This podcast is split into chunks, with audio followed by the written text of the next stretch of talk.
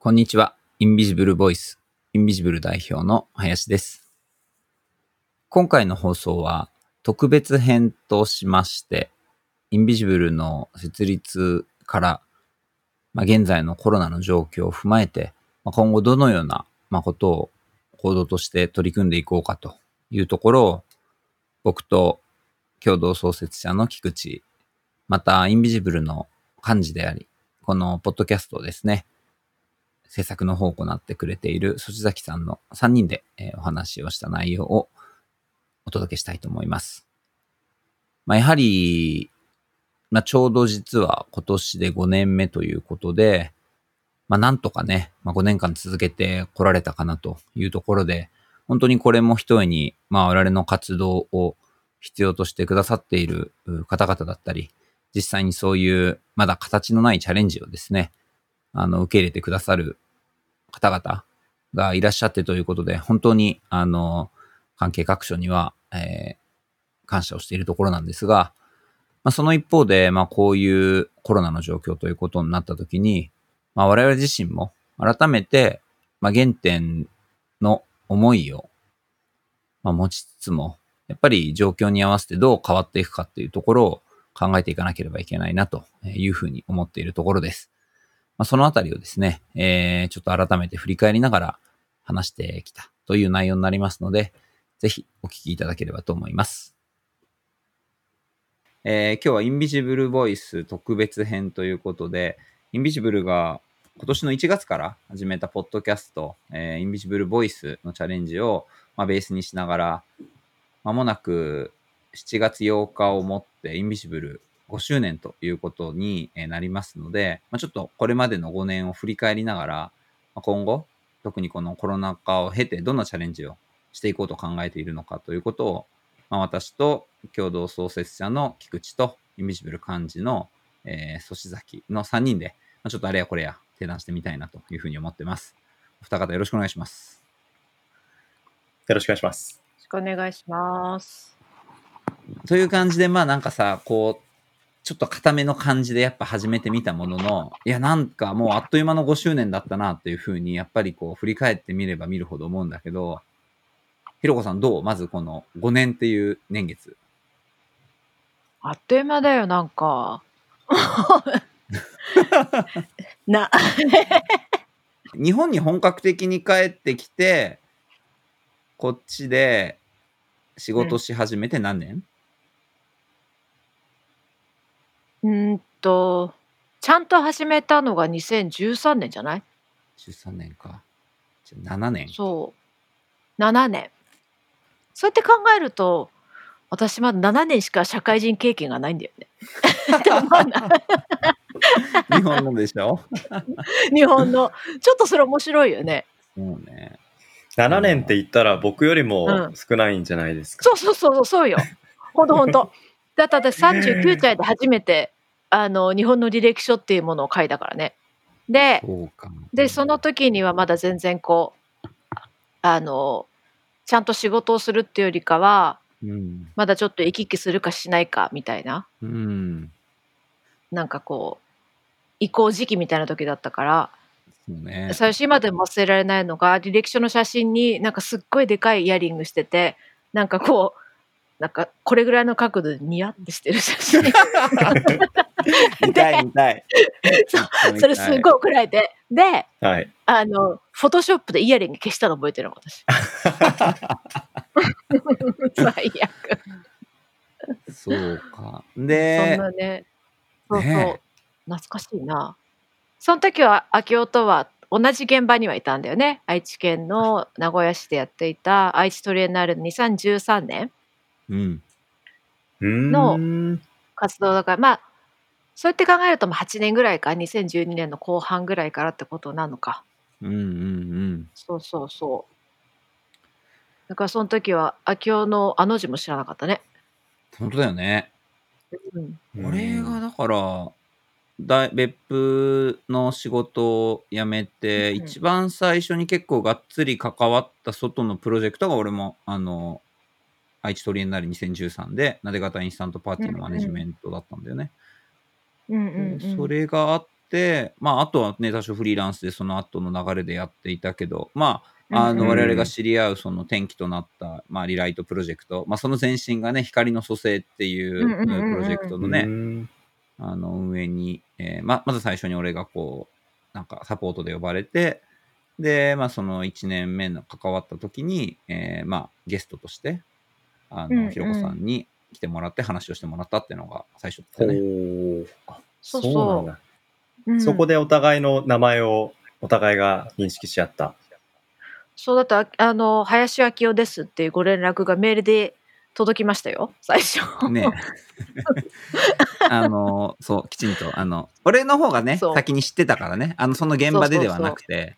ひろこさんの活動自体を知ってたから、まあ、あの、オファーをしたいっていうところで、うんうんあうんれはオファーできて本当に良かったよなーって思う、マジで。で何が縁になるか分かんないよね。うん。うんそうだってもうもはやあの時私何話したかっていうこともあんまり正直覚えてないもん。その貝沼博さんがちょうどその震災後こう福島のエクスカーションっていう活動をずっとやられていて多分そこのフレームで行ったんだよね。そうそうそうそう。貝沼さんが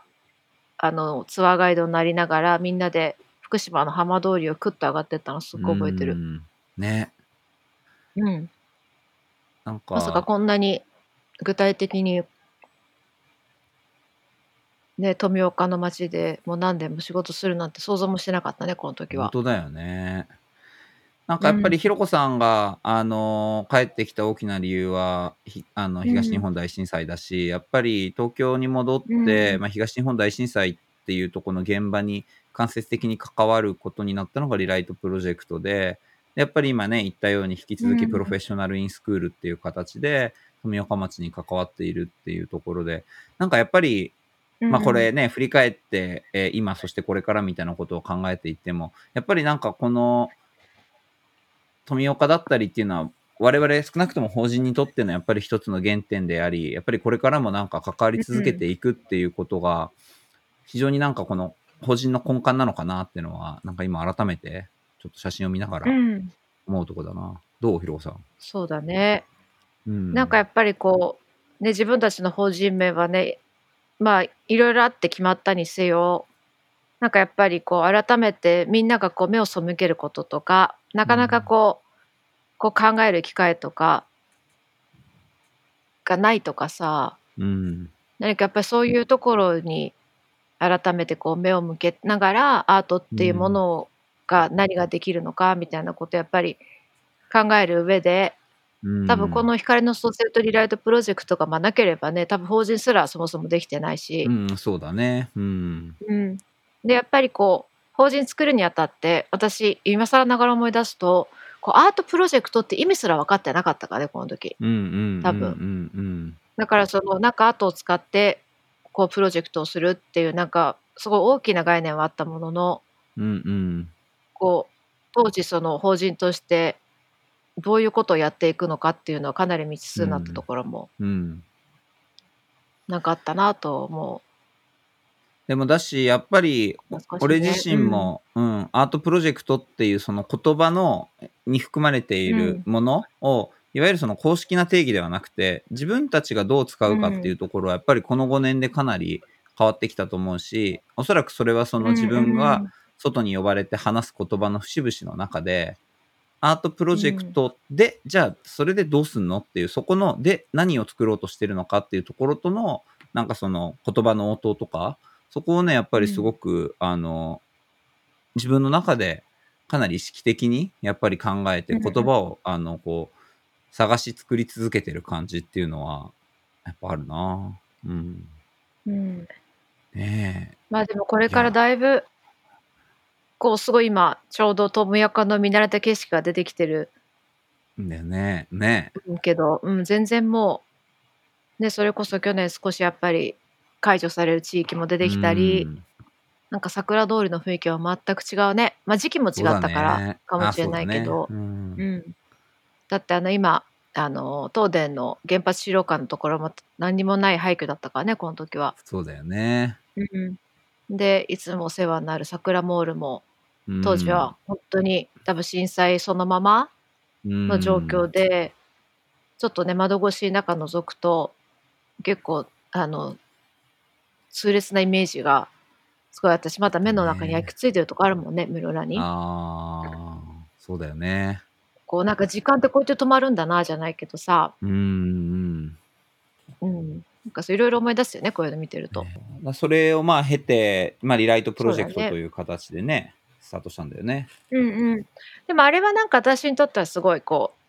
う、ね、いい経験だったというか、そのなんかアートプロジェクトというと自分なりにこういろんなもん読んでみたりとかしながらなんかいわゆるそのアートプロジェクトっていう名前が指しているものに対して全て自分の中でこう腑に落ちるものばっかりじゃなかったし逆にこうちっちゃいものから芸術祭までアートプロジェクトってくくりみたいなある一つのまあカテゴリーって分かった時に何かじゃあインビジブルでやるからにはこう自分たちが示すアートプロジェクトっていうものが何なんだろうっていうことはなんか改めてこう探求していきたいなって思ったのも、うんなんか今更なんか思い出すね。そうだね。うん。なんか秋夫とさよく話したのがさ結局カタカナ英語みたいなことってそもそもどうしてこういう意味なんだっけ？みたいなさ話ってたまにするじゃん。うんうんうん。でそのやっぱりこうカタカナになった途端その言葉のこうなんだ？文脈がまた変わってくるというかさうん。なんかそれが定義であるけどそうでもないみたいななんかうん。いろんな話をした記憶いっぱいあるな。うんねやっぱそれでも今でもするよね。やっぱり特にこの、うんそれこそアートって言葉一つにしても、やっぱりその、うんうんその場所とか国にあった歴史とか文脈とかではやっぱりない言葉だけがこう形として持ってこられた時に、そこが意味しようとしてることとかの、が一体何なのかっていうところが若干なんかなんて中空な状態で常に漂っているっていうところもあって、うんうんうん。いい方向に行くとこはいいけど逆にそうでないところに行くと非常にこう固定化されたことに対しての考え方につながるのかなっていうのは常々思うそう、ん。なんかある意味さ私もこう癖みたいになってるところがあったなと思うのは結局お互いが本当に同じようなこう共通認識で物事を語ってるのかっていうことをなんかうん。確かめる癖みたいなのは多分ずっと海外にいたからあって。うんうんなんかでなおかつやっぱりこうわからないこともいっぱいあった時に、まあ、一番、あのすぐそばにいた秋夫にいろいろうん。なんか聞きながらなんかたくさんこう取り留めのない議論もいっぱいしてきたなっていうのもうん。ねここ5年すごい考えるよね。あ、まあ、考えるっていうかう、うんん。思い出すよね。でもなんか、あの、俺はそのひろこさんとやっぱり一緒に、あの、こうやってやってやっている中で、やっぱり、うん。ひろこさんがアーティストとして表表現をしてきたそのコミュニティとかにどう関わるのか、つまりそこにある何かを完成させるのではなくて、本当に中にいる当事者ひ一人一人をおこう喚喚起させていくというか、自分自身でまた中に問いを立てるっていうこと自体が、結局その、あの、つなんていうの、連鎖によって、そこに今ある状況を変えていくようなことを生み出すんだっていうように、俺はすごいその、あの、一番最初のインタビューの時からやっぱりすごく思ってて、で、まあ、やっぱりそれはこう、一定の理解が共通しているからできることなのかなっていうふうにも思ったけど、まあ今ちょうど映しているそのリライトデイズでね、最初にあの、うんうん。カウンターボイドを再点灯させたときに、まあここをこう、リライトコミッティと言われる方々で一緒に点灯させるってプロジェクトをまあ1年間やってきて、でやっぱりこの時になんかこう、なんなんだろうな、本当にこうなんか作品っていうものが、まあここにね、アーティストの宮島達夫さんいますけど、彼が作った作品がまたこう違う意味合いを持つんだっていうところが、少なくともここに関わってきた人とか、それを見てきた人っていう中で、まあ、こう、明確に変わっていくっていうところを、なんか実際に体感して、やっぱりこれはやっぱり非常に面白いもんだなっていうのをなんか改めてうん思ったな。これはこの瞬間のやっぱりすごいなんかね、ハイライトの一つとして覚えてるね。うなんかやっぱ初めてこうあのカウンターボイドが再点灯した時はちょっとやっぱり感無量だったよね。ね。うん。ねまあ何かこう単純にこうついたではなく本当にアートって効率の悪い仕事でもあるからさ、うん。こうつけようと思えばすぐつくものを、そこにこう意味を持たせたりしながらさ、うんこう点灯させていくっていううんこと自体、まあ、非効率的ではありつつもなんかやっぱりそういうメッセージを作っていくっていうことが多分アートとか私たちがねうんこうやる大きな役割でもあると思うかうら、ん。うん。まなんかそういう意味でまはこれはね、なんかそれを理解してくれたやっぱ宮島さんもいたし。周りでもね、ちょっとよくわかんないけど、とりあえずちょっと一緒に伴奏してみようかって思うそうだね。人もね、人との出会いもあったから、そうだよね。そうだ、なんかすごいやっぱりこの1年目はね、なんか印象に残っているよね。うんうん。ほんとほんと。でさ、秋代とも話したのを覚えてるのはさ、どっちもやっぱ東京出身だから、なんかやっぱりこう、うんうんうん東京っていう自分たちのこう、田舎で、うんこう、活動するって何なんだろううんうんうんねとかっていう話もしたよね、よく。うんうんうんうん、したした。やっぱいまだに自分にとって、うお大文字の東京っていうところと、なんだろう、その、うん。イメージの中にある東京っていうものと、自分が住んでる東京、なんか生まれたところの東京みたいなところの、うんうん。こ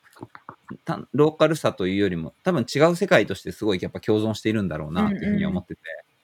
ね、特にあのローマ、うんうん。ローマ字が英語で書かれる東京っていうもののとかニューヨークっていうところのイメージはやっぱり未だにこの辺にはあるんだけど、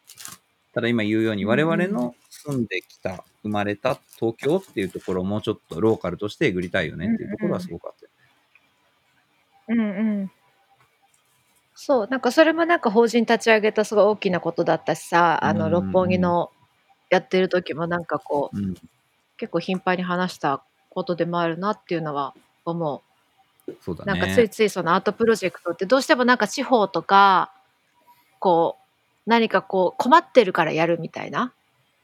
なんかそういう節もうんうんうん。うんなんか最初の印象としてはすごく強くあったから、我々としてここ今いるところをどう発見していくのかっていうような本当にね課題を解決するっていうことだけではなくてそこにあることをやっぱり違う角度からどう見るか、どう作るかっていうところを意識していきたいなって思ったのはね、なんかすごいその再三の話の中でまああるようんね。うん。でさなんかあのまあこの後のまあいろいろその後もずっと東京だけじゃなく各地でいろんなプロジェクトをやったりしながらまああの本当におかげさまであのいろんな人にあのご一緒させてもらいながら、まあ、これから5年目を迎えて、まあ、次の5年っていうところにね、えーどういうふうな方向でいくかっていうのを今ちょうどねまさに考えるタイミングだなっていうふうに思っててちょっとここから、えっと、今からこの先を今我々がどういうことを考えていこうとしているのかっていうところをそれこそ組織も交えながら、えっと、うん。話してみたいなと思うんだけど、やっぱり、あのなんていうのかな、こういう言い方がいいのかわからないけど、それなりに順調に来てた節もあったのかなっていうふうには思ってて、まあ、あの、いろいろと大きな仕事の相談も入ってくるようになったりとか、えーっとね、プロジェクトの中で、あのなんていうのかな、こう可能性自体ことが広がってきている矢先に、まあ、今回のこの、ね、コロナっていうことでいろんなことがまあ本当に止まって、我々自身がどうこの状況から自分たちがそこに適応変化していくのかっていうところをまずは考えなきゃいけないなっていうところを痛切に感じてたこの12ヶ月っていうところだったよね。なんかこう特にその渦中に、ね、埼玉国際芸術祭も含めてやっぱりこう開くか開かないかっていう結構目の前の結構切実な課題もあったりだとかした時に当然他のプロジェクトのいろんなことも進行しながらだったけどこうね短期で関わってたプロジェクトでちょうど開くぞっていう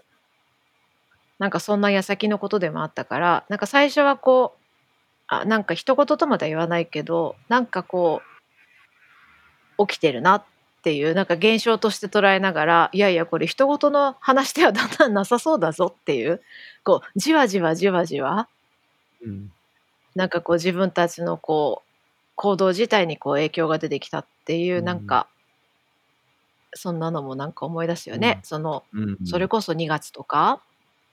ね、うん。こう、うん、1月ぐらいはなんとなく話には聞いていたけどっていううん。うん。まあ一言とまではねあの言わずとしても。うん。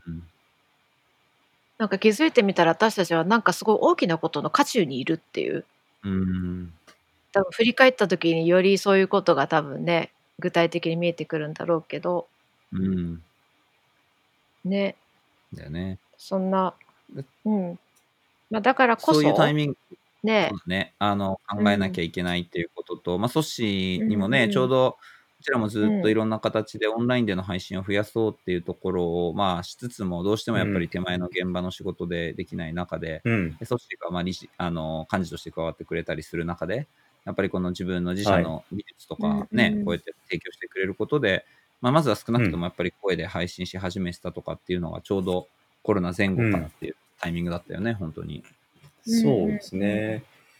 まあ、この音だけに限って言えば、まあ、在宅になったことによって、じっくり物事を考える習慣、時間っていうのが、まあ、僕らだけでなくね、世の中いろんな人ができたと思うんですけど、まあ、僕らもその例外ではなく、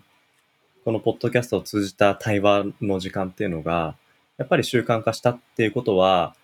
まあ、過去その5年間の取り組みを見つめ直すいい時間になりつつ、またそこでね、正会員を通じたいろんな人と、まあ、それぞれの、まあ、内面であったり、つながっている社会であったり、それとどういうふうに向き合ってるのかっていう、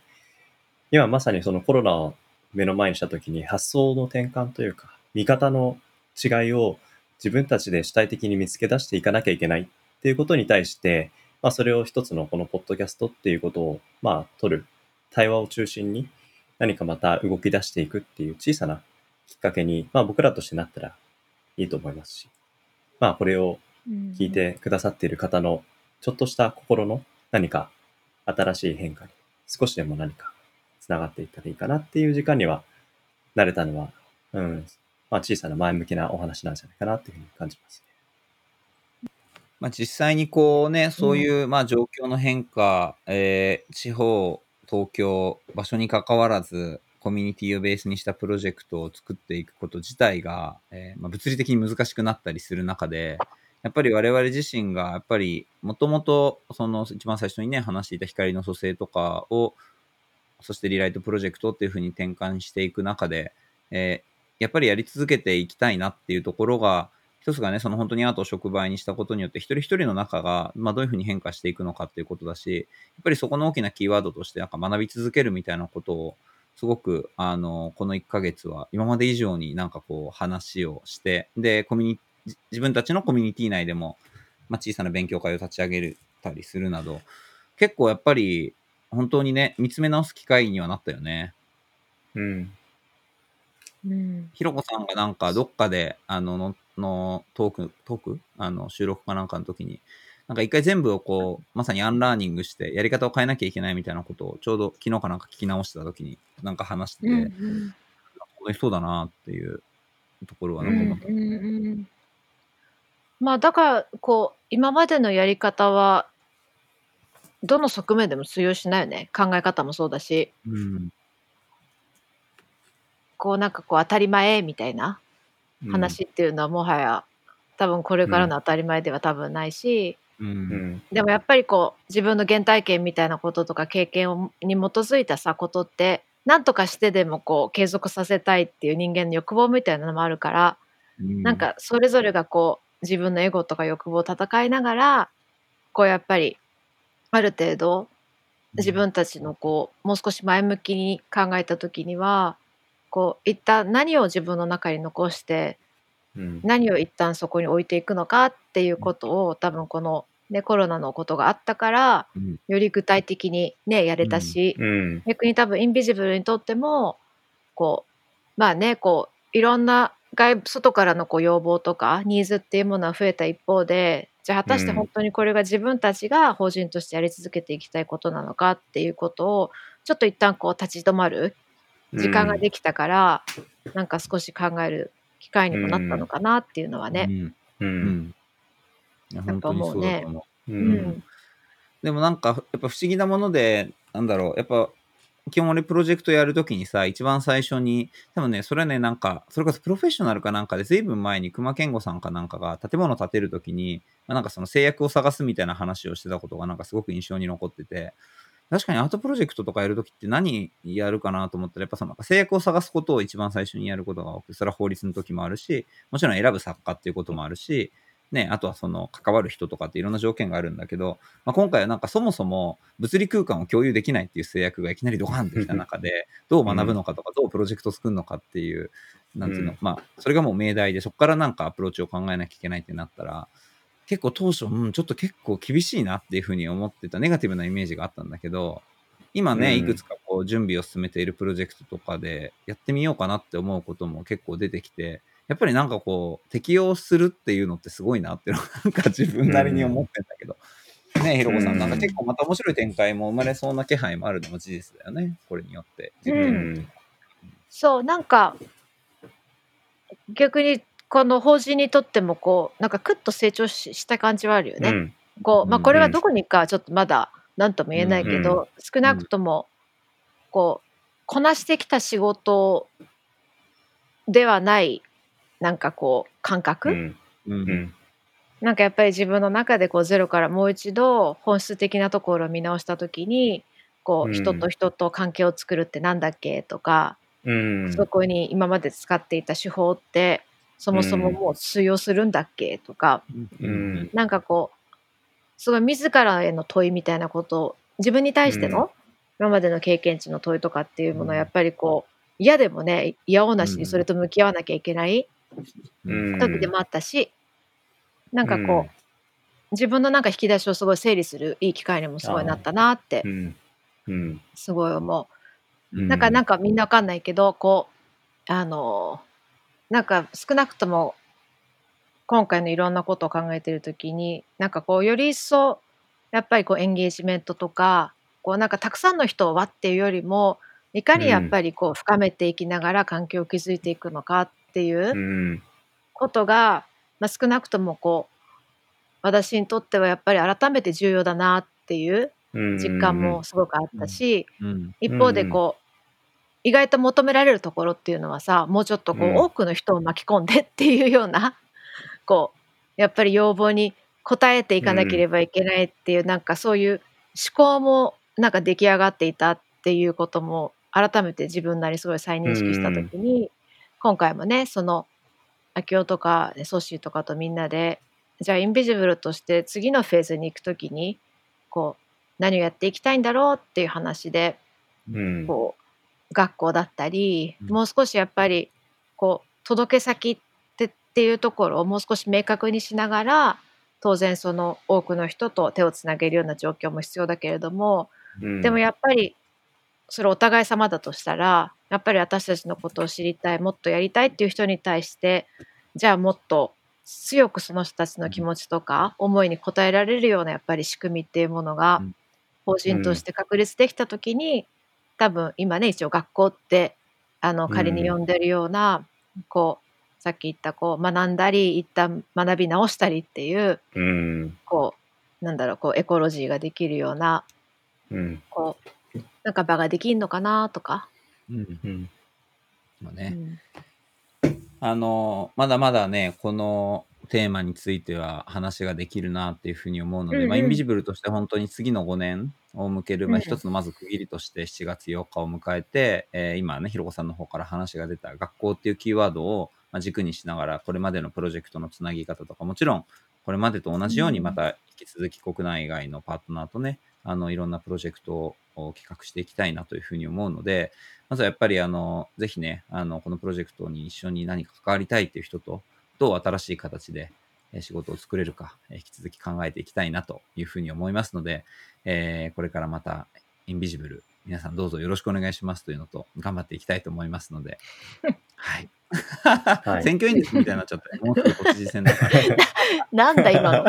すごい急展急展開うん私の後誰かみんな喋んのかなと思ったいかがでしたでしょうか？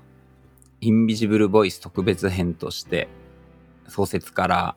振り返り、そして合わせて、まあ、これからどういうような変化を考えていこうかという内容をお伝えしました。あのーそうですね。実は今日、あの、この、ポッドキャスト以外でも、ちょうど別な打ち合わせがあって、ま富岡の方の方々とお話をしていたんですが、やっぱり本当にあれからね、5年経ったんだっていう気がしますね。一番最初にまだ行った時は、なかなか立ち入り禁止区域だったところもあったりとか、えーして、えーやっぱりそこの街並みが変わっていくことを、また改めて近くで見ることができるということ。で、もちろんね、我々自体は住んでいるというわけではないので、また関わり方も少し違うのかもしれませんが、当然やっぱりプロジェクトをやっていくという中で、えー、町の方々、教育委員会、えー、もちろん学校の、えー、先生方、えー、生徒たち、えーまあ、そういったところとこう深くやっぱり関わっていくと、やっぱり一つ自分にとって本当に大切な場所だっていうところを感じるので、まあ本当に設立のタイミングで富岡町に行って、今もそうやって関わり続けることができているというのは、本当にありがたいご縁をやっぱり感じるなというふうに思います。で、またもう一つ、やっぱり中で菊池もね、話してましたけど、僕ら自体がやっぱりこのコロナを踏まえてどう変わっていくかっていうことを、やっぱり意識的にやっていかなきゃいけないなっていうのが、まさに今のタイミングなのかなというふうに思っています。実際にやっぱりやってきた経験も含めて、こう、アンラーニングしていくということは、ね、当然簡単なことではないのかなっていうふうに思うんですが、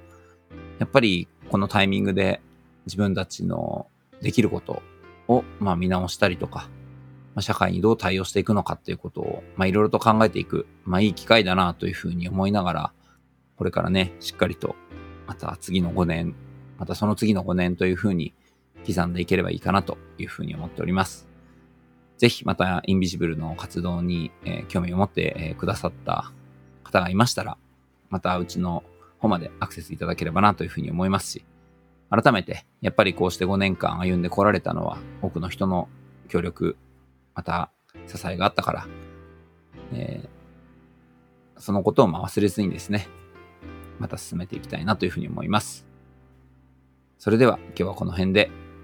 インビジブル代表の林でした。インビジブルでは、インビジブルの活動をサポートしてくださる参上会員を随時募集しております。インビジブルは NPO 法人ということで、社会課題の解決であったり、社会課題の解決を志す企業、また自治体と一緒に様々なプロジェクトを展開しております。で、こうした活動を続けていくために、多くの参上会員様のサポートが必要です。僕らと一緒にインビジブルの活動を通じてハートを見え、触媒に見えないものを可視化させていくことで、少しでも良い世の中を作ることをご一緒していただければなというふうに思っております。詳細は、インビジブルのウェブサイトをクリックしてみてください。